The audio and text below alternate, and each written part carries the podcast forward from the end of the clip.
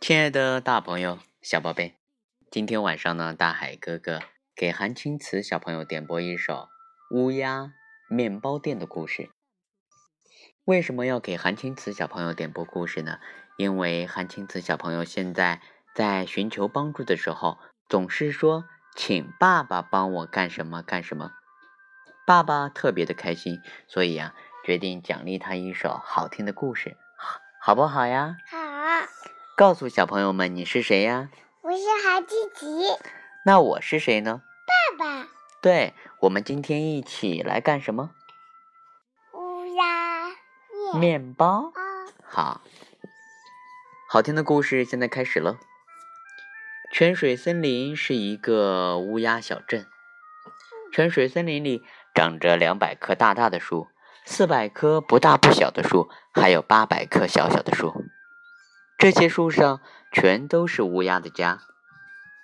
在泉水森林黑羽毛三街的拐角处，有一棵不大不小的树，那里开着一家乌鸦面包店。在乌鸦面包店里，女店主刚刚生下四个小宝宝。这四只乌鸦宝宝啊，你看韩青词，一、二、三、四，几个乌鸦宝宝？一二三四。四个乌鸦宝宝，它们啊又小又可爱。它们的羽毛不仅不是黑色的，而且个个不相同。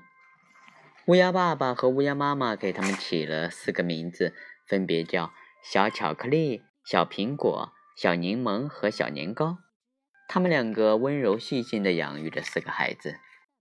在面包店里，乌鸦爸爸负责烤面包，他每天都早早的起床，忙着和面、揉面，然后把。嗯，团好的面团放进炉子里烤。可是现在乌鸦宝宝们一哭，它就会急忙飞过去，又是哄又是抱，所以常常不是把面包烤糊了，就是烤得半生不熟。在面包店里，乌鸦妈妈负责打扫店面和招呼客人。可是现在，只要乌鸦宝宝们一哭，它就会赶紧飞过去。爸爸哎，乌鸦宝宝这。哭了啊？为什么？嗯嗯，接下来我就知道了。妈妈就会赶紧飞过去给他们喂奶、换尿布，所以常常不是让客人在那儿干等，就是把店里弄得一团糟。渐渐的，爸爸来买来买面包的客人越来越少，家里也变得越来越穷。对他们都在哭。为此，乌鸦爸爸和乌鸦妈妈很着急。不过。他们这四个小家伙一天天长大了，两个、一个、三个、五个。对，但是啊，他们还是很喜欢缠着爸爸妈妈。嗯，我摔跤了啊！我不穿这件带补丁的衣服。嗯，哈哈，锵锵，我是大侠。妈妈，我肚子饿了，有东西吃吗？为了照顾他们，爸爸妈妈已经手忙脚乱个不停，可还要拼命的干活。于是。那些卖不出去的糊面包和半生不熟的面包，就成了小颗粒他们的点心。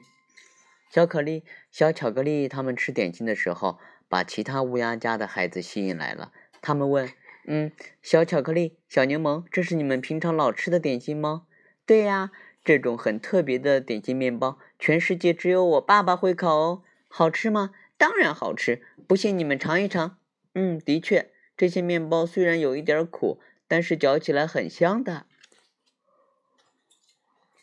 真的哦，真的非常好吃。我明天就来买种，嗯，这种点心面包，记得给我留一点。嗯，我也想买点，给我多留一些。好，就这么说定了。小巧克力他们连忙去找爸爸。小莫和小鹿想买点我们当点心吃的那种面包啊，那种面包啊，嗯，只要把嗯把火点着，就能烤出很多来。小东和阿公，嗯，也说要买点哦，是吗？那你们能来帮帮忙吗？好啊，好啊，我们来帮忙。贪心的智多星拿了一个大大的桶飞出去，同伴看到他们，问他去哪儿？去哪儿？你去哪儿？啊？什么？黑羽毛三街的面包店起大火了？那可不得了！他们赶紧给消防队打电话，救呃救护车也飞奔而来。哎呀，好多人都受伤了，这样的场面呀，越来越乱。很多人都赶都赶了过来。乌鸦晚报的特派员也冲了过来，嘎嘎电视台的摄影师也冲了过来。大家在面包店周围挤一团，飞上飞下，乱极了。这时，面包店的乌鸦爸爸举起喇叭，向大家大声喊道：“今天欢迎大家的光临！现在来买面包的客人实在是太多了，所以今天呀，每个人只能买三个。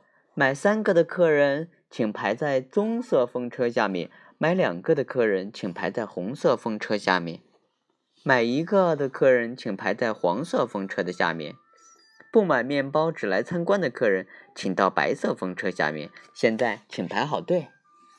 刚才还乱成一团的乌鸦们，在听到指示的情况下，都排好了队。但是现在呀，白色风车那里竟然没有一个人排队。最后出现这样的场面：好的，谢谢，谢谢。您买一个是吧？给您。您买三个是吧？给您。欢迎下次再来。所有的客人。都高高兴兴的回家去了。打那以后，面包店里面的所有人都努力的工作。就这样，黑羽毛三街的面包店在整个乌鸦小镇获得了一致的称赞，成了一家又气派又特别的面包店。如果有一天你在一个陌生的森林里突然闻到了一股烤面包的香味儿，那么你一定要抬头看一看森林的上方。如果你看到一个旋转着四色风车，那一定就是乌鸦面包店所在的泉水森林。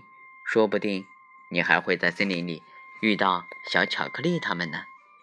好了，亲爱的大朋友、小宝贝，今天大海哥哥和大家分享的故事呢，到这里就要和大家说再见了。